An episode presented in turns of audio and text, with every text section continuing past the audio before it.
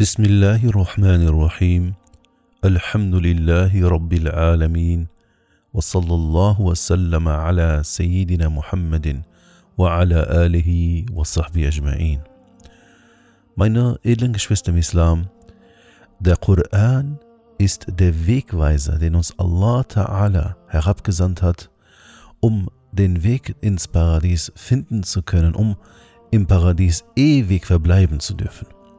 Ein Muslim ohne Koran ist unvorstellbar. Ohne den Koran als Wegweiser zu nehmen, ist es nicht möglich, den Weg ins Paradies zu finden. Alhamdulillah, Alhamdulillah können wir heute sagen, dass wir Muslime sind, die Iman an Allah haben, Iman an die Voraussetzungen ins Paradies haben. Und inshallah gehören wir zu den Menschen, die in diesem Bereich keine Probleme haben. Dafür danken wir Allah Ta'ala, dass wir zu diesen Menschen gehören dürfen. Und inshallah gehören wir zu den Menschen, die den Koran verinnerlicht haben, nach dem Koran leben und den Koran als Wegweiser nehmen, um ins Paradies einzugehen und das bis zu unserem letzten Atemzug auf dieser Welt. Meine edlen Geschwister im Islam, so möchten wir das. Das ist unser Wunsch und so möchte es auch Allah Ta'ala. Aber wir müssen eben auch wissen, dass Allah Ta'ala, derjenige, der von uns möchte, dass wir nach seinem Buch leben, nach dem Koran leben, den Koran als Wegweiser nehmen, um ins Paradies eingehen zu können. Und auf diesem Weg zum Paradies hat Allah Ta'ala uns auch bestimmte, in Anführungszeichen, Verkehrsregeln gesetzt. Eine dieser Regeln ist, falle dem Satan nicht in die Falle rein. Jeder von uns will natürlich direkt ins Paradies, aber Allah Ta'ala sagt nicht, ja okay, wenn du ins Paradies gehen möchtest, kein Problem, komm sofort in das Paradies. Nein, so ist es nicht. Er, Allah Ta'ala, sagt, wenn du in das Paradies eingehen möchtest und das ist der Weg von A nach B, dann wisse, dass es auf diesem Weg manche Fallen, manche Barrikaden, manche Steine, manche Scherben gibt, auf die du achten musst, wenn du am Ziel ankommen möchtest.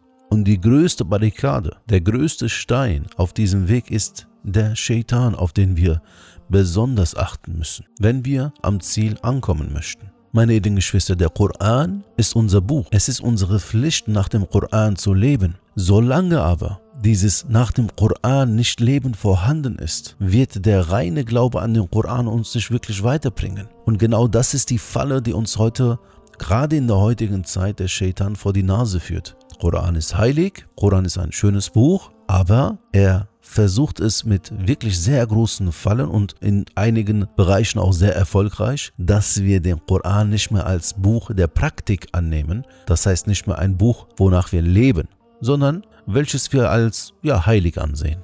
Wenn ihr darauf achtet, ob derjenige betet oder nicht betet, ob sie Hijab trägt oder nicht Hijab trägt, jeder in unterhalb den Muslimen, keiner verleugnet den Koran. Er könnte ja auch nicht, äh, sonst wäre er gar kein Muslim. Aber das geht sogar so weit, dass sogar Nicht-Muslime sagen, ja, der Koran ist ein heiliges Buch. Das heißt, der Shaitan weiß, dass er den Menschen nicht mehr so täuschen kann, dass, dass man sagt, okay, der Koran ist gar nicht von Allah. Ja, das ist gar nicht so sein großes Projekt, sondern sein Hauptprojekt ist, ja, der Koran ist von Allah, aber, aber er schafft es uns so zu täuschen, dass wir nicht nach diesem Koran leben. Meine edlen Geschwister, ich möchte heute eine Sure aus diesem Koran mit euch teilen. Eine Sure, die viele, viele von uns vielleicht seit dem fünften Lebensjahr schon kennen. Die meisten von uns kennen diesen, diese Sure und vielleicht ist es sogar so, dass die meisten von uns auch die Erklärung sogar können. Und dann möchte ich, dass wir schauen, inwieweit wir diese Sure in unserem Leben etabliert haben. Inwieweit ist diese Sure in deinem Leben vorhanden, liebe Schwester, lieber Bruder. Lasst uns diese Sure beobachten. Der Koran ist unser Buch, ein Buch, woran wir vollen Iman haben.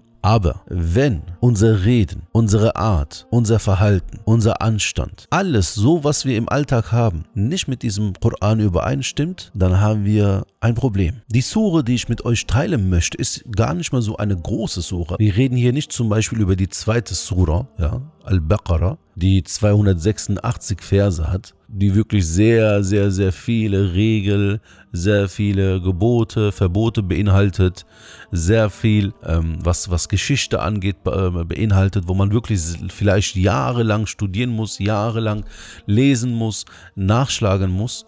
Äh, davon rede ich nicht, sondern ich rede von einer ganz kurzen Sure, einer der kurzen Suren, die die meisten von uns kennen. Und zwar, es ist die Surah Asr.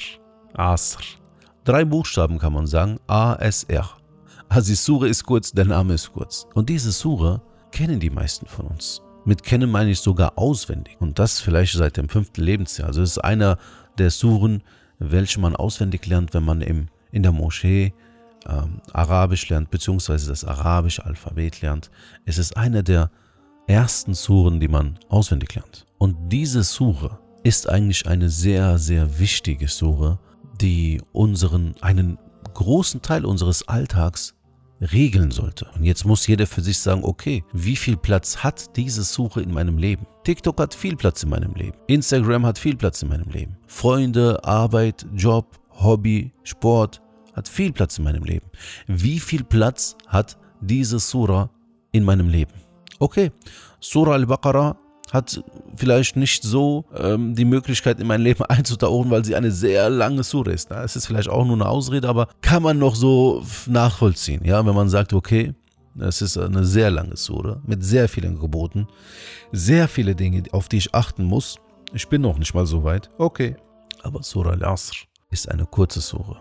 Es ist eine Sure, über die am jüngsten Tag zu uns gesagt werden könnte, hast du denn diese Sura überhaupt nicht gehört oder was?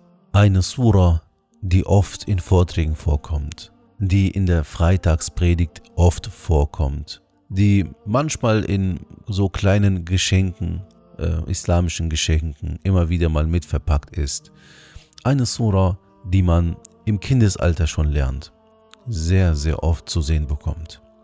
Wir müssen halt schauen, wie viel Platz hat diese Sura in meinem Leben und ich muss wissen, dass Allah Ta'ala eventuell am jüngsten Tag sagen wird, okay, das, das, das, das wusstest du nicht. Aber was war mit Surah al-Asr?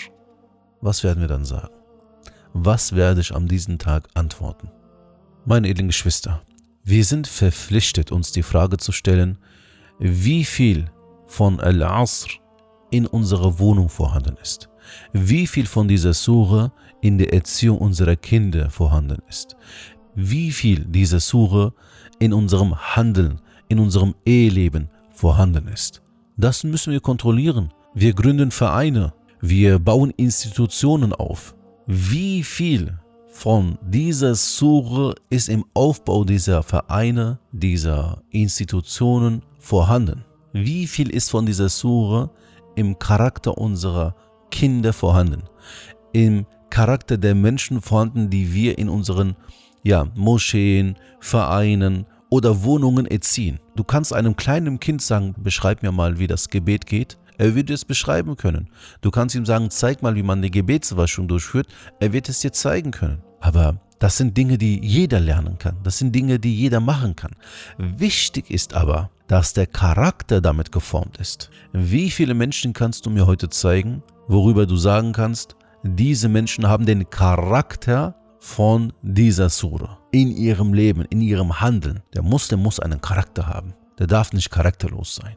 Meine edlen Geschwister, wenn wir uns die Sahaba anschauen, möge Allah Ta'ala mit ihnen allen zufrieden sein, dann sehen wir, dass sie Menschen waren, die diese Sure als Charakter hatten. Es ist wichtig, dass wir schauen, dass die Menschen, die wir erziehen, dass die Menschen um uns herum und wir selber auch diesen Charakter besitzen. Wenn wir sagen zum Beispiel, dieser Hoja ist sehr gut, er bringt den Kindern sehr viel Koran bei. Oder er hat den Doktortitel XY. Oder er hat eine Wissenschaft hier und da. Das ist kein, kein Maßstab. Maßstab ist, er hat so viel Charakter von dieser Sura. Diese Sura ist bei ihm Fleisch und Blut und Knochen geworden. Guck mal, wie er schaut. Guck mal, wie er redet. Guck mal, wie er sitzt. Guck mal, wie er handelt. Guck mal, wie er, wie er sich verhält, wenn er etwas Schlechtes sieht. Guck mal, wie er sich verhält, wenn jemand in seinem Beisammensein, in seiner Anwesenheit lügt, lästert. Daran, das ist der Maßstab.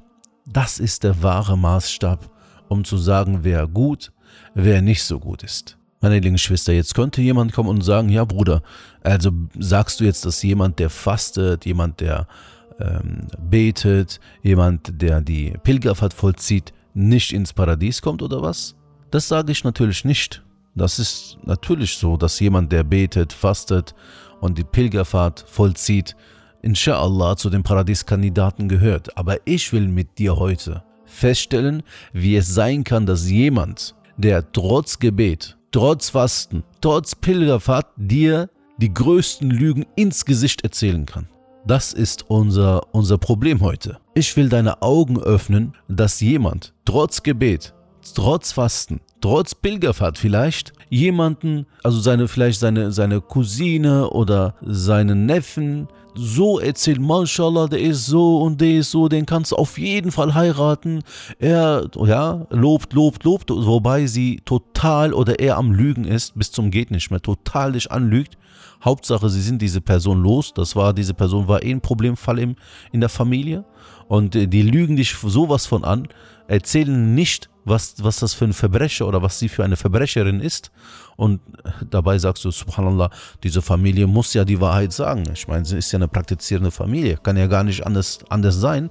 Aber ich sage zu dir, das kann wohl sein, wenn man nicht Al-Asr als Charakter hat, sondern ja, von außen natürlich sehr praktizierend aussieht, Koranmenschen als Koranmensch, als Leute des Korans angesehen wird, aber dieser Koran bei ihnen nicht zum Charakter geworden ist. Dass ein Muslim fastet, dass ein Muslim spendet, dass ein Muslim zu Hilfe eilt, wenn irgendwo etwas passiert ist, ist natürlich ein Zeichen dafür, dass er ein Muslim ist. Und die Frage ist eher, ja, das sind Zeichen, einverstanden. Aber gleichzeitig müssen wir uns die Frage stellen, wie es sein kann, dass der gleiche Muslim einen Arbeitnehmer so ungerecht behandelt. Wie es sein kann, dass er sein, sein Monatsgehalt nicht auf sein Konto zahlt obwohl er genügend Geld hat und dieses Geld lieber in irgendwelche Investitionen steckt und der Muslim, der für ihn ein Monat lang oder zwei Monate gearbeitet hat, total in Schwierigkeiten gerät. Wir müssen uns fragen, haben diese Menschen denn gar keine Furcht vor Allah? Und die Antwort ist, es fehlt an meine edlen Geschwister, die Sahaba waren mit ihrem Fasten, mit ihrem Gebet, mit, ihrem, mit ihrer Spende waren sie Muslime. Aber auch mit ihrem Lebensstil waren sie Muslime. Ihr Charakter im Alltag hat sie zu wahren Vorbildern gemacht. Du hast dieses Gebet, dieses Fasten, also diese Befehle des Korans, nicht nur eben im Gebet, im Fasten oder in der Pilgerfahrt bei ihnen gesehen, sondern du hast diesen Charakter auch in ihrer Ehe gesehen, wie sie ihre Ehefrauen behandelt haben, wie sie zu ihren Ehemännern mit vollem Respekt und voller Gehorsamkeit vor ihnen standen, wie sie ihre Ehemänner behandelt haben, wie sie ihre Kinder erzogen haben, wie sie Unternehmen gegründet haben, wie sie ihre Mitarbeiter, in dem Falle kann man so sagen, äh, behandelt haben. Sie haben Charakter gehabt. Der Koran wurde zu ihrem Charakter. Und das ist, worauf es eigentlich ankommt. Sie waren lieber bereit, in 40 Stücke zerstückelt zu werden mit dem Schwert, aber niemals 40 Wörter Lügen aus ihren Mündern zu lassen. Das heißt, wenn wir heute von einem Muslim reden, dann wissen wir, dass dieser Muslim natürlich, wenn man von außen guckt, bestimmte hm, Taten hat oder Ausführungen hat, die ihn als Muslim erkennen lassen, wie das Gebet, wie das Fasten, wie der Hijab, ja? Aber dann muss der Muslim auch noch was haben, und zwar das ist halt die Äußerlichkeit, die innere Welt, die innere Seite der Medaille oder des Imans, nämlich dass sein Charakter auch nach den Standarten der Surah Asr bestimmt ist. Ja, es ist gut, dass unsere Kinder ab dem fünften Lebensjahr anfangen, die kurzen Suren auswendig zu lernen, unter denen auch die Surah Asr ist. Es ist gut, dass sie dies lernen.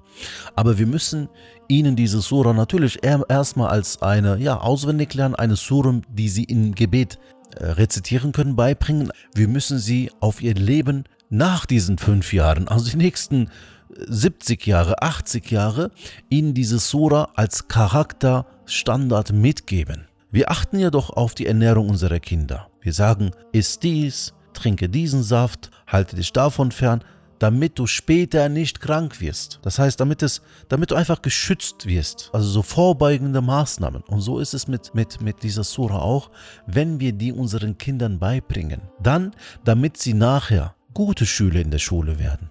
Damit sie nachher gute Freunde werden.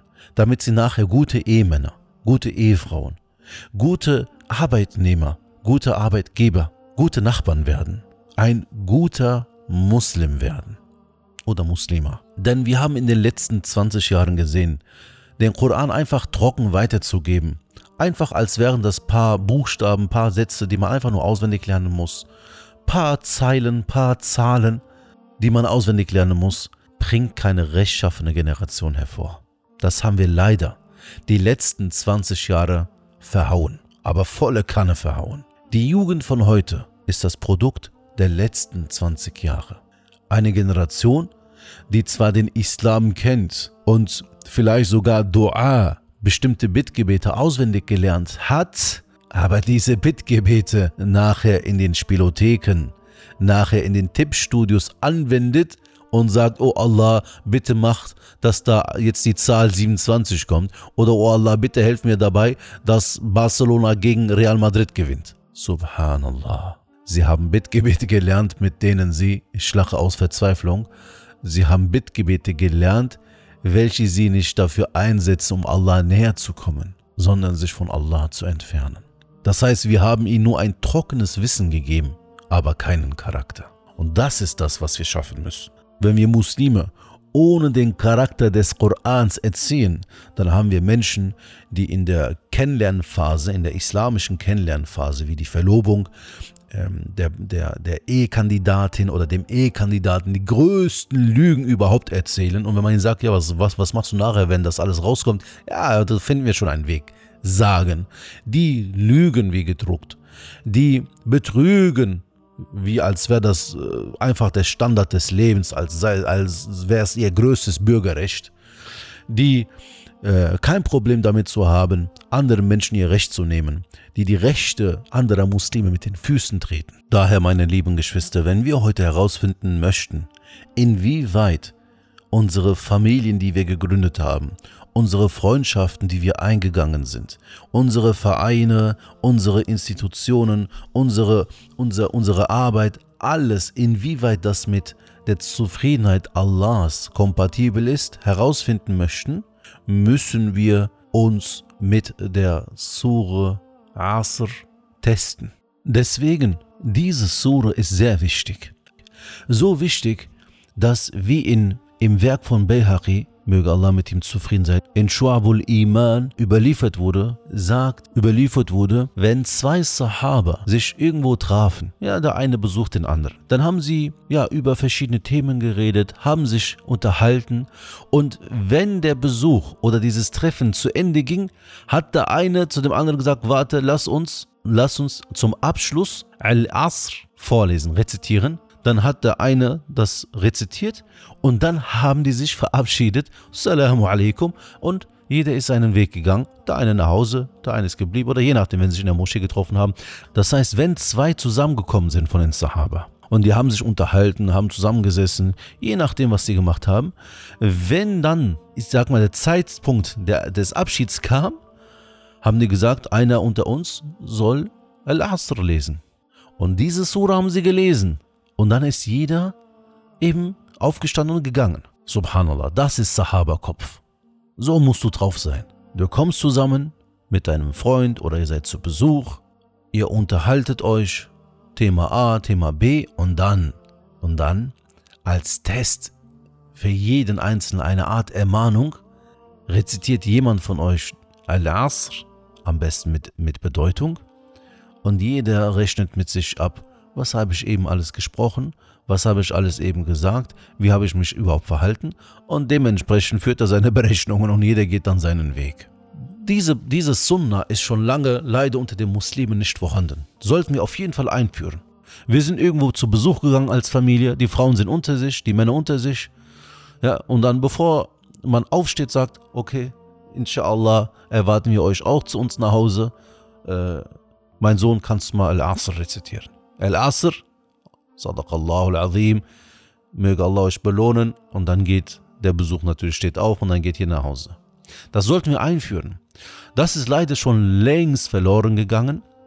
Dann gab es zwischenzeitlich eine kurze Zeit äh, beim Abschied, äh, bleibt Allah anvertraut. Das war wenigstens auch noch gut. Jetzt ist das auch weg. Jetzt pass gut auf dich auf. Pass gut auf dich auf. Wer bin ich, dass ich auf mich aufpassen kann? Welche Macht habe ich über mich? Ich kann mich noch nicht mal vor kleinen Bakterien, Viren äh, beschützen, eigenständig. Wer bin ich, dass ich auf mich selber acht gebe, dass ich auf mich aufpasse? Wohin sind diese Sätze wie bleibe Allah anvertraut, möge Allah euch beschützen? Sehr wichtig. Das sind kleine Details, aber sehr, sehr wichtig. Die machen vieles aus nachher.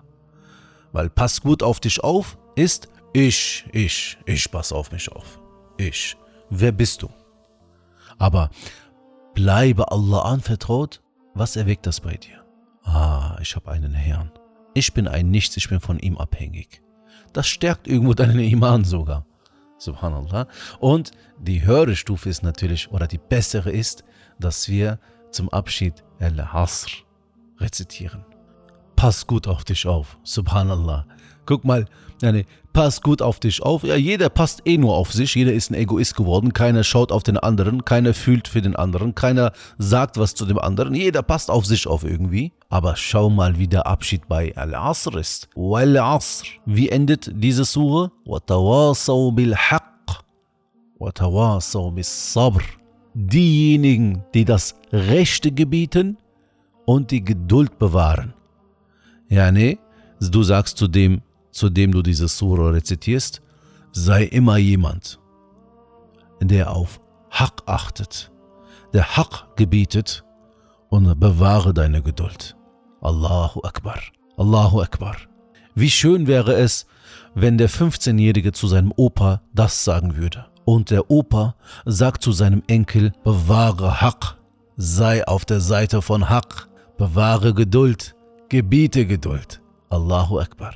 Ja, wir haben das gelassen, haben wir, haben wir was gebracht, gegen was ausgetauscht. Pass gut auf dich auf. Bleib gesund. Ja, bleib gesund. Als ob die Gesundheit von uns käme. Okay, ich bleib mal gesund. Diese Dinge müssen geändert werden, meine edlen Geschwister im Islam. Es ist schön, dass Moscheen für 2, 3 Millionen Euro eröffnet werden. Sehen vielleicht schön aus, aber wenn in dieser Moschee keine Muslime mit Asr-Charakter vorhanden sind, dann, dann sind wir down haben wir verloren. Und dann haben wir ein Museum eröffnet, keine Moschee. Kommen wir zu der Surah Al-Asr. Allah Ta'ala sagt, أعوذ بالله من الشيطان الرجيم بسم الله الرحمن الرحيم والعصر إن الإنسان لفي خسر إلا الذين آمنوا وعملوا الصالحات وتواصوا بالحق وتواصوا بالصبر الله تعالى hat diese wundervolle Sura herabgesandt. Er hat sie dieser Umma als Wegweiser auferlegt. Imam Shafi'i, möge Allah Ta'ala sich ihm erbarmen, sagte, wenn vom Koran nur diese Sura herabgesandt worden wäre und alle anderen Suren nicht, würde sie wahrlich für den Muslim ausreichen. Diese eine Sura, subhanallah, schaut mal, welchen großen Stellenwert diese Sura bei Imam Shafi'i hat dass er sagt, wäre aus dem Koran keine weitere Sura vorhanden, außer diese würde sie wahrlich ausreichen für den Muslim. Subhanallah. Und schau mal diesen, den Stellenwert von dieser Sura bei uns. Das ist so eine Sura, ja, fliegt bei den Kindern halt bei. Ist eine schöne Sura, kann man schnell auswendig lernen. Fertig. Meine edlen Geschwister, ich möchte, dass wir heute alle zusammen diese Sura noch einmal durchgehen, noch einmal verinnerlichen und inshallah wenigstens von nun an diese Sura zu unserem Charakter machen. In der Erziehung unserer Kinder, beim Verhalten gegenüber unserem Ehepartner, im Zusammenleben mit unseren Schwiegereltern. Diese Sura stets unser Standard wird. Wie fängt diese Sura an? Allah Ta'ala sagt, Was bedeutet das? Ich schwöre beim Zeitalter oder beim Zeitalter. Das heißt, hier sehen wir, dass jemand schwört. Wer schwört hier? Allah höchstpersönlich schwört. Natürlich sind die Verse, bei denen Allah Ta'ala nicht schwört, genauso wichtig. Daran haben wir vollen Iman. Bei uns gibt es keinen Unterschied. Aber wenn Allah schwört, dann muss ich als Muslim und als Muslima kommen und sagen, hier höre ich mit vier Ohren zu. Hier mache ich mit vier Augen die Augen auf. Hier bin ich sehr aufmerksam, weil der Herr der Welten schwört. Manchmal muss man natürlich Beispiele geben aus dem Leben. Man darf das niemals miteinander wirklich vergleichen, aber der Mensch braucht halt Beispiele aus seinem Leben. Kennt ihr das, wenn ein Mensch absolut auf etwas hindeuten möchte und sagen möchte, kennen wir ja leider, es ist auch nicht etwas Gutes, ne? immer dieses Schwören. Wallah billah, es ist so. dass man das so sagt. Was zeigt das? Dass man da noch mehr drauf achtet, noch detaillierter darauf hinweist. Allah schwört, mein Herr schwört, nicht mein Arbeitgeber, nicht mein Vater, nicht meine Mutter, nicht meine Schwiegermutter, nicht mein Sohn. Allah, der all diese Menschen, der das gesamte Universum erschaffen hat, sagt, Wal Asr, beim Zeitalter. Er schwört auf eine Zeit. Was heißt Zeitalter? Was heißt Asr? Wir zum Beispiel leben jetzt in einer Epoche, in, einer, in einem Zeitabschnitt. Vor 100 Jahren haben die Menschen auch in einem Zeitabschnitt, in einem Jahrhundert gelebt. Und all diese Jahrhunderte sind auch wieder in einem Zeitabschnitt. Demzufolge können wir sagen, dass Allah auf unsere Zeit, auf die Zeit schwört. Und ich sage dann, wir leben gerade in einer Zeit, auf die Allah Ta'ala geschworen hat. Jetzt schauen wir uns den nächsten Vers an. Der Vers hat mit einem mit einer Schwur begonnen. Das heißt, richtig rot unterstreichen beim Zeitalter. Wal. Wie geht's weiter, o oh Allah? Innal insana lafi khusr. Wahrlich, der Mensch ist im Verlust. Der Mensch ist am Verlieren. Der Mensch ist am Untergehen. Und hier redet er generell von allen Menschen. Allah Ta'ala schwört, er schwört auf unsere Zeit und sagt, der Mensch, jeder Mensch ist am Untergehen. Jeder Mensch ist am Verlieren. Jeder Mensch ist am Abirren. Jeder Mensch ist am Untergehen. Außer wer? Illalladhina. Außer, jetzt kommen diejenigen, die nicht am Verlieren sind, diejenigen, die nicht am Untergehen sind, diejenigen, die nicht, die abgeirrt sind. Wer sind diese Menschen, die davor bewahrt werden? Diejenigen, die Iman haben. Diejenigen, die gemäß ihrem Iman handeln. Und drei, diejenigen, die das gebieten, was Allah als richtig und recht hält und sich das gegenseitig gebieten und und die sich gegenseitig die Geduld empfehlen. Gehen wir wieder an den Anfang kurz. Allah Ta'ala schwört auf die Zeit, auf unsere Zeit schwört er und sagt, der Mensch ist im Verlust. Der Mensch ist am Verlieren. Der Mensch ist am Abirren. Außer, außer wer? derjenige, der Iman hat und was Iman bedeutet, welche Voraussetzungen der Iman hat, könnt ihr in den vorherigen Folgen auf jeden Fall nochmal durchgehen und euch anhören. Derjenige, der Iman hat und, sehr wichtig, nicht wenn er will, wenn er Lust hat, wenn er meint, er müsste. Nein, und, das ist eine Bedingung, Iman und rechtschaffene Taten vollzieht. Das heißt, betet, fastet, Zekat entrichtet, wenn irgendwo Hilfe benötigt wird, dass er vorhanden ist, als erster vor Ort ist, den Nachbarn gut, gutmütig behandelt, ihm vielleicht etwas schenkt, in seinen Notlagen für ihn da ist. Also gute Taten, rechtschaffene Taten, die Gebote Allahs, allen voran. Und dann, sehr wichtig, hätte man hier abschließen können, reicht. Das ist ja das, was alle eh machen. Wenn man sagt, bist du Muslim? Ja, Alhamdulillah, ich bete, fertig. Nein, Allah geht weiter, geht weiter. Und nicht oder. Wenn das auch wäre, wäre sehr gut. Wenn du möchtest, Pluspunkte sammeln, kannst du das auch noch machen. Nein, nein. Und, und das Rechte gebietet. Zu sagen, das ist haram. Gegen das Falsche spricht. Gegen das Falsche aufsteht. Nicht sagt, ja, leben und leben lassen, soll jeder in seinem eigenen Sumpf ertrinken. Nein, nein. Rette ihm aus diesem Sumpf. Sprich dagegen, sprich gegen diesen Sumpf. Halte andere Menschen davon ab, in diesen Sumpf einzugehen und dort unterzugehen. Und gebetet und diejenigen, die sich gegenseitig die Geduld anordnen. Was die Geduld ist, darüber haben wir auch Videoreihen. Äh, die Videoreihe Geduld kann man sich auch anschauen. Geduld besteht nicht nur daraus, dass man, wenn man krank ist, dass man diese Krankheit ja mit Geduld erträgt, sondern Geduld in der Ibadat. Morgengebet aufstehen, brauchst du Geduld. Jeden Morgen um 6 Uhr, während dein schönes Bett schön warm, kannst du weiter schlafen, stehst du auf, du brauchst Geduld. Geduld um nicht in Sina zu verfallen, um nicht in Beziehungen zu landen, brauchst du Geduld. Und das will Allah Ta'ala, diesen Charakter will er bei uns sehen. Nicht nur, dass wir fasten, beten, die, die Hajj vollziehen, spenden, sondern er will auch einen Charakter bei uns sehen, dass wir A, das Rechte gebieten, das heißt das Gute gebieten, das Schlechte verbieten, für das Gute sich einsetzen und gegen das Schlechte sprechen und nicht einfach nur schweigen. Und dass wir uns gegenseitig die Geduld empfehlen. Und diejenigen, die diese vier Dinge nicht umsetzen, zu denen sagt Allah Ta'ala, wahrlich, sie sind im Verlust. Sie sind am Untergehen. Sie sind die Verlierer. Und jetzt, Alhamdulillah, wir haben eine riesen Moschee gebaut für 2 Millionen Euro. Okay, haben wir gebaut. Da haben wir äh, Wa'amilus salihati haben wir das gemacht, okay? Also gute Taten haben wir vollrichtet. Jetzt vor dieser Moschee, vor dieser Moschee sitzen Männer und rauchen. Wo ist jetzt Watawaso bil Haqq? Wo? Wo ist das rechte Gebieten jetzt? Wo ist das geblieben? Versteht ihr unseren Widerspruch, liebe Geschwister? Versteht ihr jetzt, warum es wichtig ist, diese Sura, vor allem diese Sura als Charakter anzunehmen? Versteht ihr, welche Wirkung die Umsetzung dieser Sure auf unser Leben und auf die Situation der Umma hat? Wir sind es doch, die immer wieder klagen und sagen, in jeder Ecke, auf jedem Fleck dieses Planeten werden die Muslime ungerecht behandelt.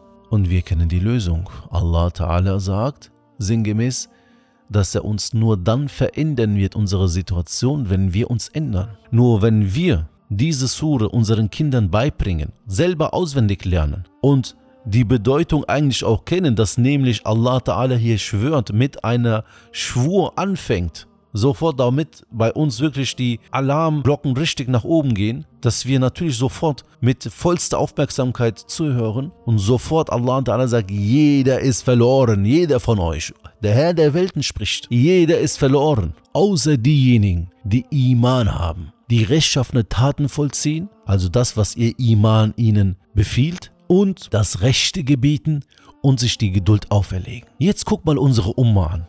Guck mal, was Allah Ta'ala von uns möchte und schau mal, was unsere Menschen. Ja, lass sie doch. Urteilen ist auch eine Sünde. Und vielleicht hat sie ein gutes Herz oder er hat ein gutes Herz. Schau auf deine Sünden. Nein, tut mir leid, aber nein, nein und nochmal nein. Diese Sure sagt genau das Gegenteil von dem, was du behauptest. Soll ich auf dich hören oder soll ich auf den Herrn der Welten hören? Sprichst du die Wahrheit oder spricht Allah die Wahrheit? Der Grund, warum wir erst in diese Situation reingelangt sind, in der wir uns gerade befinden, ist eben, weil wir nicht Watawasau bil Haqqi, Watawasau bis Sabr gemacht haben. Weil wir diese, die ersten zwei Sachen haben die meisten gemacht. Iman und die rechtschaffenen Taten. Die meisten. Alhamdulillah. Aber danach drei und vier, wo ist das? Das ist gar nicht vorhanden. Weil es eben nicht vorhanden ist, sind wir da, wo wir heute als Umma leider uns befinden. Wenn Allah Ta'ala nur denjenigen als Geretteten, als erfolgreich Muslim ansieht, der diese vier Punkte beachtet, dann haben wir keine andere Wahl, als zu sagen, oh Allah, wir waren vielleicht bisher im Tiefschlaf. Aber ab heute ändern wir uns. Ab heute betrachten wir unser Leben als Muslim aus der Perspektive Al-Asr. Wir müssen uns bewusst machen, dass wir nicht nach vorne kommen, indem wir in irgendwelchen Kandil-Nächten Tränen lassen, so emotionale Phasen haben, in, in Friedhöfen den toten Koran lesen, hier und da ein bisschen Show, da Geburtstag des Professors feiern. Ja, dass wir mit diesen Dingen nicht nach vorne kommen, solange die Muslime die Surah Al-Asr nicht zum Charakter gemacht haben. Viele, viele Ehen gehen kaputt, weil وَتَوَاسَوْ بِالْحَقِّ وَتَوَاسَوْ بِالصَّبْرِ nicht vorhanden ist. Weder ihre Nachbarn, noch ihre Eltern, noch nahe Verwandten gebieten das Rechte und gebieten sich die Geduld an. Subhanallah. Ja, anstatt dass ein Mann zum Beispiel, er ist kurz vor der Scheidung, dann denkt er sich, oh, soll ich mich jetzt scheiden? Ja, wenn ich mich jetzt scheide, dann äh, Unterhaltskosten, diese Kosten, Anwaltskosten, dieser Stress hier, ach, lass sein, komm, ich ertrag's einfach. Anstatt so zu denken, ich wünschte, wir würden in einer Zeit leben, in der der Muslim sagt, Subhanallah, wenn ich heute sage, ich möchte mich scheiden, ich gehe in die Moschee, Salam alaikum, der Imam wird mit mir, wa bil haqqi wa bis sabr machen. Mein Nachbar, wenn der mich draußen sieht, Salam alaikum, sagen, Bruder, habe doch Geduld. Ja, inshallah, wir haben das auch durchgemacht. Das sind Phasen, das wird besser. Und verstehst du, wenn, wenn, wenn das die ganzen Muslime untereinander machen würden, sich gegenseitig 24 Stunden das Rechte zu gebieten und sich gegenseitig die Geduld zu empfehlen, ich bin mir tausendprozentig sicher, dass sich unsere Situation definitiv verbessern wird, weil Allah Ta'ala das sagt. Weil Allah Ta'ala das zur Bedingung macht. Nicht umsonst macht er das und das macht er, indem er mit, mit einer Schwur anfängt in dieser Surah. Er schwört. Darüber muss der Muslim sehr tief nachdenken. Deswegen, was wollen sie heutzutage erreichen? Schaut mal, die Islamfeinde wissen, dass sie den Islam als Religion so nicht beenden können, vernichten können. Würden sie gerne, können sie nicht. Deswegen kommen sie und rütteln sie an den Fundamenten der Umma. Und zu diesen Fundamenten gehört Tawasaw bil haqqi wa tawasaw bis sabr. Denn Allah sagt es. Alle sind verloren, außer die Iman haben, die rechtschaffene Taten vollziehen und die das Rechte gebieten und die sich gegenseitig die Geduld empfehlen. Und diejenigen, die diese Sure lesen, ich denke sogar, dass die Islamfeinde diese Sure besser verstanden haben, greifen genau von dort an. Es gibt Videos, wo sich über diese Sache lustig gemacht wird. Es gibt äh, ja so, äh, ja, dann kommt da, da kommt der TikTok-Hodja, der Instagram-Hodja, der YouTube-Hodja und will einem dann sagen, dass das falsch ist. Guck doch auf deine eigenen Sünden. Das hört ihr immer und immer wieder und es ist kein Zufall. Das ist gerade jetzt. Das hast du vor 20 Jahren nicht gehört. Definitiv nicht. Vor 20 Jahren, ich kann mich erinnern, das hast du nicht gehört. Aber jetzt in allem Munde. Nur Gott urteilt, nur Gott richtet. Ja, und Gott hat geurteilt und hat gesagt, sein Urteil verkündete. Er sagt, Wal asr, innal insana lafi khusr. إلا الذين آمنوا وعملوا الصالحات وتواصوا بالحق وتواصوا بالصبر. Das ist sein Urteil. Wenn du, wenn du ein Problem mit diesem Urteil hast, dann ist es dein Problem. Aber ich als Muslim bin verpflichtet, deinen Sohn, wenn ich ihn auf der Straße sehe und er raucht, ich bin verpflichtet, ihm zu sagen, Bruder, mein lieber Bruder, möge Allah dich mit dem Besten belohnen, dich zu dem Besten von uns machen. Hör mit dieser Sache auf. Hör bitte damit auf. Das ist falsch. Wenn eine Schwester deiner Tochter sagt, Schwester, Schwester, das ist nicht richtig. Allah, das mit Instagram passt nicht zu uns Muslimen. Wir sind eine, wir sind eine wertvolle Umma. Wir sind keine billigen Tanzobjekte vor der Kamera dann macht sie ihre Aufgabe. Du müsstest die Füße dieser Schwester küssen, weil sie hält sich an das, was Allah sagt. Und du müsstest dich, deinen Kopf gegen die Wand hauen, dass du es verpasst hast, zu dieser Asr-Generation zu gehören, die Asr-Schwester zu sein. Die Probleme der Umma häufen sich und häufen sich. Wenn, wenn jetzt ein Ehepaar kommt und sagt, wir wollen uns jetzt scheiden, fertig. Dann kannst du nicht mal als Imam oder als, als jemand kommen und sagen, ja, nee, nee, scheidet, scheidet euch nicht. Das, das ist zu spät. Das ist zu spät. Du musst als Imam, du musst als Prediger, als Vater, als Mutter, als Ehepartner, als Schwiegereltern, musst du heute anfangen, um die Früchte in 20 Jahren zu, zu, zu ernten, nämlich eine Asr-Generation zu erziehen, die auf den Fundamenten von Al-Asr basiert, die Surat Al-Asr als Charakter angenommen hat. Weil dann hast du eine Umgebung, die sich gegenseitig immer das Gute gebetet und das Schlechte verbietet, die sich gegenseitig zur Geduld anregt. Wenn du das hast, Bruder, stell dir ein, ein Dorf vor. Stell dir ein Dorf vor, liebe Schwester. Ein Dorf mit, sagen wir mal, 100 Einwohnern. Ja, nur 100. Jetzt fängt da einer an, irgendwie, ja, Drogen zu rauchen. Jetzt stell dir vor, die Muslime dort, die praktizieren nur die ersten zwei Fundamente. Nämlich, إِلَّا amanu wa وَعَمِلُوا الصَّالِحَاتِ Diejenigen, die Iman haben und rechtschaffene Taten tun. So, die beten, die fasten, die machen Dua, versammeln sich in der Moschee, machen das, fertig. Aber sie sagen nichts zu dem, der Drogen raucht, mitten auf der Straße. Jetzt sieht das der Sohn von X. Der sieht das, oh cool, guck mal, ich habe auch ein bisschen Probleme. Und guck mal, der raucht das, dem geht's dann auch voll gut. Ich mach auch mal mit. Und er macht das auch mit. Und die Leute, die Iman haben, amanu, und die auch beten und fasten und Zekat entrichten, die sehen das auf dem Weg zur Moschee vielleicht, gehen einfach weiter. Was passiert? Der nächste fängt auch damit an.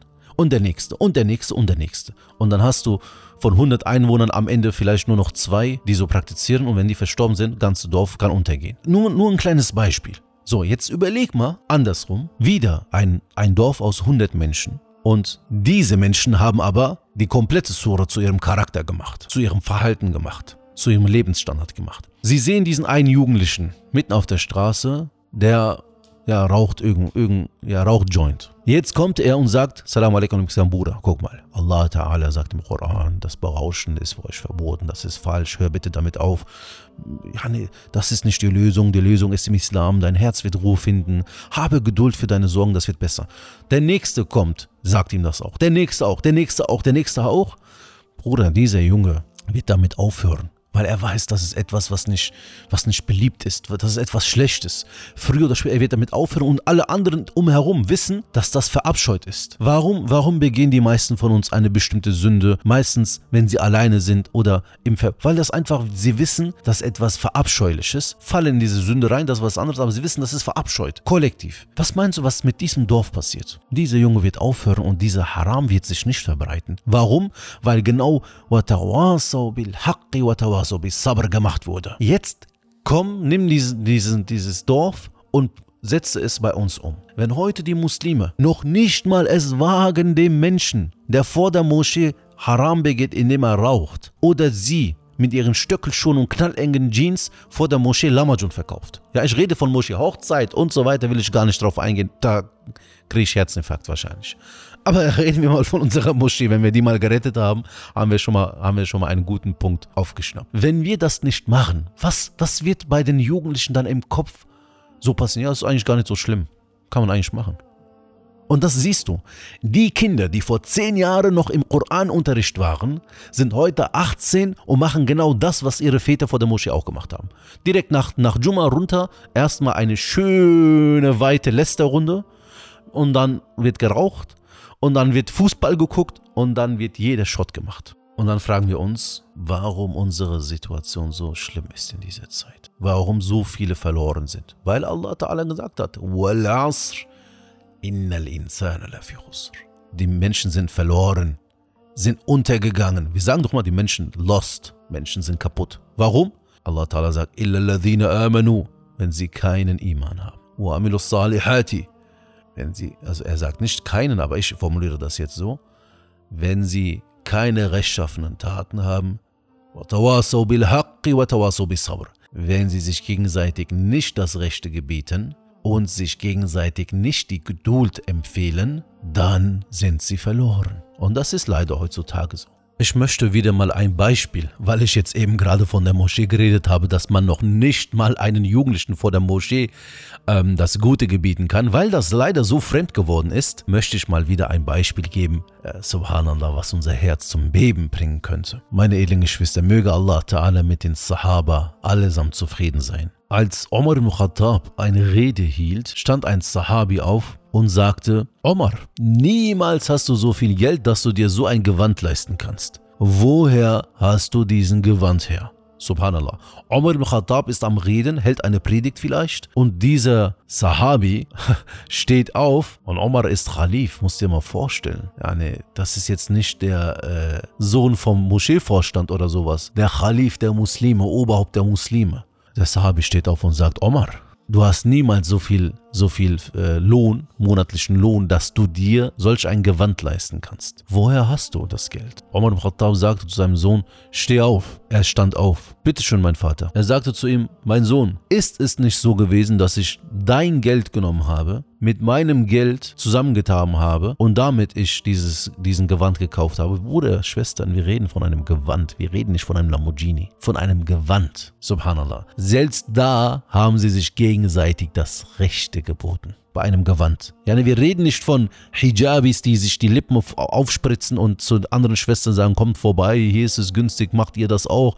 Oder irgendwelche Tipps geben, Beauty-Tipps geben, wie du noch mehr auffallen kannst, um das Gebot Allahs, den Hijab noch mehr beschmutzen, verschmutzen kannst. Davon reden wir gar nicht, nicht von Haram begehen. Wir haben hier einen Omar al-Khattab, der hat sich ein Gewand gekauft. Weil aber zu dieser Zeit Armut herrschte, hat der eine Sahabi sofort aufgestanden, weil er Asr-Charakter hat, ist er aufgestanden und gesagt, Omar, woher dieser Gewand? Omar sagt, mein Sohn, bist du nicht Zeuge davon? Bist du nicht Zeuge, dass wir dein Geld und mein Geld zusammengetan haben und ich mir damit dieses, diesen Gewand gekauft habe? Sein Sohn sagt, ja Vater, so haben wir das gemacht. Dann sagt dieser Sahabi, Salman ist das, radiallahu anhu, er sagt, jetzt Omar, jetzt kannst du wieder reden. Subhanallah. Subhanallah, Subhanallah, Ukhti. Wallahi, guck mal, was für ein Maßstab. Ja, das sind die Sahaba. Nicht umsonst hat Allah Ta'ala über sie im Koran gesagt, Radiallahu anhum wa radu'an. Sie sind mit Allah zufrieden und Allah ist mit ihnen zufrieden. Sie haben sich nicht mal davor gescheut, den Khalifen des Islams das Rechte zu gebieten. Wie ist es mit uns? Wir scheuen uns zu Dingen, die ganz klar haram sind, den Mund aufzumachen. Und wenn, wenn einer den Mund aufmacht, wie meine Wenigkeit, dann wird er mit den schlimmsten Steinen beschmissen. Anzeigen werden erstellt, äh, Bedrohungen kommen, Seiten werden gemeldet. Subhanallah, Subhanallah. Das kann nur passieren, wenn sich nur wenige an dieses Gebot halten. Aber wenn die Muslime, wenn 99 Prozent bil bis sabr machen würden und nicht sagen würden, ja, das ist seine Sache, ich meine, der hat ja auch eine Familie, sein Vater soll ihm das sagen und so weiter. Wenn sie das nicht sagen würden, sondern diese Gebote umsetzen würden, dann würden wir heute in einer ganz anderen Lage sein. Asr, die Surah al-Asr lehrt uns, ein aktiver Muslim zu sein. Aktiver Muslim zu sein. Natürlich immer mit der besten Art und Weise, mit guter Wortwahl, das Gute gebieten. Das muss natürlich sein. Aber gebiete es. Einfach zu sagen, ja, man muss auf die Wortwahl achten. Ja, okay, dann achte du auf deine Wortwahl und mache es aber. Surat al-Asr macht uns zu einem aktiven Muslim, der Iman hat, der gemäß seinem Iman, wenn er wirklich Iman hat, handelt, betet, fastet, Zekat entrichtet, die Eltern mit größtem Respekt behandelt, die Frau sehr gut behandelt, weil er weiß, sie wurde ihm von Allah anvertraut, den Mann wie ein Khalif behandelt, Respekt vor ihm hat, weil sie weiß, sie wurde, er wurde von Allah Ta'ala als, als Khalif der Familie bestimmt. Das ist auch leider heutzutage. Die wenigsten trauen sich in dieser so feministischen Zeit auch das zu sagen. Das, was der Vater, ihr eigener Vater, ihre eigene Mutter vorher für die Frau war, ist jetzt der Ehemann. Wenn der Ehemann mit dir zufrieden ist, liebe Schwester, Alhamdulillah, gute Voraussetzungen in das Paradies einzugehen. Dein Ziel muss es sein, deinen Ehemann zufriedenzustellen. Und sein Ziel ist es, mit dir so gut wie möglich umzugehen. Und das den Frauen und den Männern heutzutage zu gebieten, ist die Charaktereigenschaft eines jeden Muslims. Meine lieben Geschwister, diese Sura muss zu unserem Charakter werden, muss zu unserem Lebensstil werden. Wir haben Iman an Allah, wir handeln gemäß diesem Iman. Wir beten, fasten, entrichten unsere Sekar, behandeln die Eltern gut, behandeln die Ehepartner gut, sind gut zu unseren Nachbarn, sind gut zu unserem Umfeld, sind sauber, achten auf unsere Hygiene, achten auf unsere Ernährung. Alles super. Und wir gebieten das Rechte. Wir erinnern die Menschen an die Rechte Allahs. Wir erinnern die Menschen an die Rechte der anderen Menschen, die bei ihnen diese Rechte haben. Wir empfehlen und gebieten den Menschen, Geduld zu haben. Geduld in vielen Bereichen. Wir brauchen um uns herum Muslime. Wir brauchen keinen Muslim, der mit uns zusammensitzt und sagt, ja Allah, diese Frauen heutzutage, die sind alle so, Bruder. Scheide die, ach, weg mit denen. Wir brauchen nicht so einen, sondern wir brauchen einen, der sagt, Bruder, eine Ehefrau ist von Allah Ta'ala anvertraut. Und der Prophet sallallahu alaihi wasallam sagt, wenn du eine schlechte Seite von ihr siehst, schau auf ihre gute Seite. Inshallah wirst du mit dem Besten belohnt. Das ist die Prüfung, das ist deine Prüfung. In anderen Ländern werden Menschen mit dem, mit dem Hunger geprüft und du hier wirst mit deiner Ehefrau geprüft. Irgendwie müssen wir ja das Paradies gewinnen. Wenn du willst, dann geh in dieses andere Land, tausch das ein, hast, kriegst von Allah Ta'ala vielleicht eine gute Ehefrau, aber dafür hast du, hast du Hunger hast du die Prüfung namens Hunger, kein Essen, kein Trinken, schlechte Lebensstandards. Habe Geduld, inshallah, das wird besser, inshallah gewinnst du. Solche Muslime brauchen wir um uns herum. Meine lieben Geschwister, stellt euch mal so eine Gesellschaft vor, die sich gegenseitig die ganze Zeit aufpusht, sich gegenseitig motiviert, sich gegenseitig stets vor Haram bewahrt, sich gegenseitig stets zum Guten zieht. Allahu Akbar, was für eine wertvolle goldene Generation dann doch kommt den Islam können, wir können nicht sagen, der Islam kommt voran. Alhamdulillah. Ein weiterer Schritt im Islam. Wo? Ja, jetzt wurde eine Frau mit Kopftuch auch auf einem McDonalds-Plakat dargestellt. Alhamdulillah, wir, wir kommen voran. Was kommen wir voran? Wir gehen unter, was wir vorankommen. Das ist doch kein Beweis dafür, dass wir vorankommen. Das ist doch kein Schritt nach vorne, das sind 500 Schritte nach hinten. Alhamdulillah, eine Moschee mit 18 Minaretten. Ja und? Guck mal die Jama zum Morgengebet. Nicht mal 18 Menschen sind da am Beten. Das ist nicht der Maßstab. Maßstab ist, Wal Asr, innal insana lafi khusr, illa amanu وعملوا الصالحات وتواصوا بالحق وتواصوا بالصبر. Das ist der Maßstab.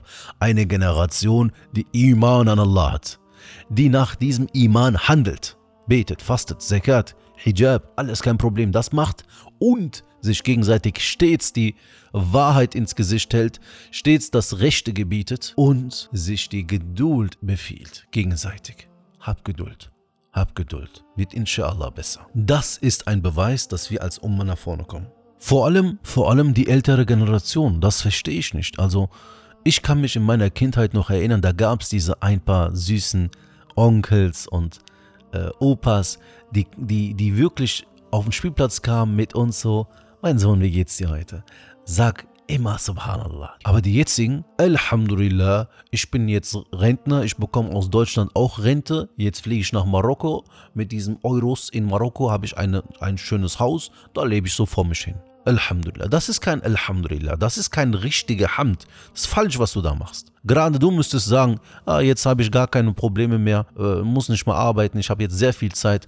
Komm, ich besuche mal äh, den Sohn von meinem Freund. Ich gehe zu denen nach Hause, äh, setze mich zu denen hin und sage, mein Sohn, meine Tochter, mashallah, ihr habt eine wunderbare Ehe. Achtet auf eure Ehe. In der Ehe kommen manchmal diese Probleme auf. Es kann sein, dass der Mann so, gebe ihnen, gebe ihnen Ratschläge seid die Inspektionsangestellte dieser Oma. Ihr wisst, die Autos müssen immer wieder zu, zur Inspektion, dort wird gecheckt, wird repariert, das, was kurz davor ist abzubrechen, wird sofort noch ausgetauscht, ja. Seid ihr die Inspekteure dieser Oma. Vater, Mutter, Onkel, Opa, Oma, Schwiegermutter, Schwiegervater. Eure Aufgabe vor allem ist es, diese Generation in die richtige Bahn zu lenken. Ihr habt so viel Lebenserfahrung und ihr habt so vieles gesehen. Und jetzt habt ihr auch am meisten Zeit von allen. Wenn nicht ihr, wer soll dann, wer soll dann diese Aufgabe übernehmen? Vor allem ihr müsst es tun. Meine lieben Geschwister, ich komme zum Ende und schließe ab, inshallah. Wir haben gesagt, dass der Koran unsere Navigation Richtung Paradies ist. Es ist der Wegweiser, den Allah Ta'ala uns herabgesandt hat, um den Weg ins Paradies zu finden. Und wir haben gesagt, dass Allah Ta'ala uns gesagt hat, auf diesem Weg sind Barrikaden und diese Barrikade ist der Shaitan sind die Fallen des Shaitans.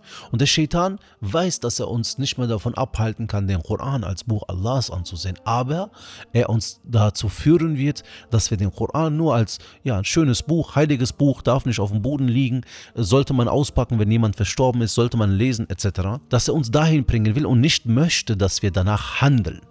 Und wir haben gesagt, deswegen ist es sehr, sehr wichtig, dass wir nach dem Koran handeln, nach dem Koran leben. Und wir haben gesagt, dass in dem Koran klar sehr viele Suren sind und es ist vielleicht nicht möglich für jeden, alles bis aufs Detail zu recherchieren, zu lesen, ähm, verschiedene Erklärungen dazu sich anzuhören, durchzulesen. Aber wir haben gesagt, es gibt eine Sura, über die Imam Shafi'i gesagt hat, möge Allah mit ihm zufrieden sein, wenn es keine einzige Sura mehr im Koran gäbe, wenn es keine einzige Surah im Koran gäbe und nur diese, dann würde sie wahrlich für den Muslim ausreichend sein. Und das ist die Surah Al-Asr. Und die kennen die meisten von uns. Wir haben sie auswendig gelernt und wir haben gesagt, ähm, das auswendig lernen und einfach rezitieren ist zwar schön und wichtig und sollte gemacht werden, aber die Bedeutung ist gewaltig und auf die Bedeutung sollten wir uns fokussieren. Dort sagt Allah Ta'ala nämlich was? Er schwört, dass alle Menschen verloren sind. Verloren heißt, sie sind von seiner Barmherzigkeit ausgeschlossen. Verloren heißt, sie haben das Paradies verloren. Verloren heißt, sie werden nicht glücklich sein. Verloren im Diesseits und im Jenseits. Außer wer? Außer wer? Und das sagt er, Azzawajal, höchstpersönlich, diejenigen, die Iman haben, diejenigen, die nach diesem Iman handeln, also rechtschaffene Taten, und das sind viele rechtschaffene Taten, wir kennen sie alle. Und sehr wichtig, nicht oder, wenn du willst, wenn du noch Pluspunkte sammeln willst, ist eine schöne Tat. Nein, es ist eine Bedingung von den Geretteten zu sein, nämlich, dass du das Rechte gebietest und dass du die Geduld auch gebietest. Rechte, Haq gebieten und auch Geduld gebieten.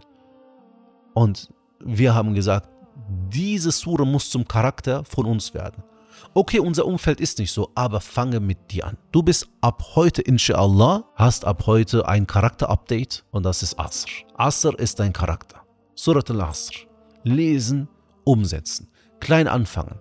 Fange mit dir an, gebiete dir das Rechte, verbiete dir das Unrechte und gebiete dir die Geduld und verbiete dir die Ungeduld. Und dann fange mit deinem Umfeld gleichzeitig an. Nicht dieses, ja, ich fange erstmal mit mir an und nach 500 Jahren mache ich mit. Nein, fange mit dir an. Klar, wenn du absolut daneben bist, erstmal, dass du die Basics praktizierst. Das ist wichtig. Dann aber fange langsam auch an, dein Umfeld zu, zu korrigieren.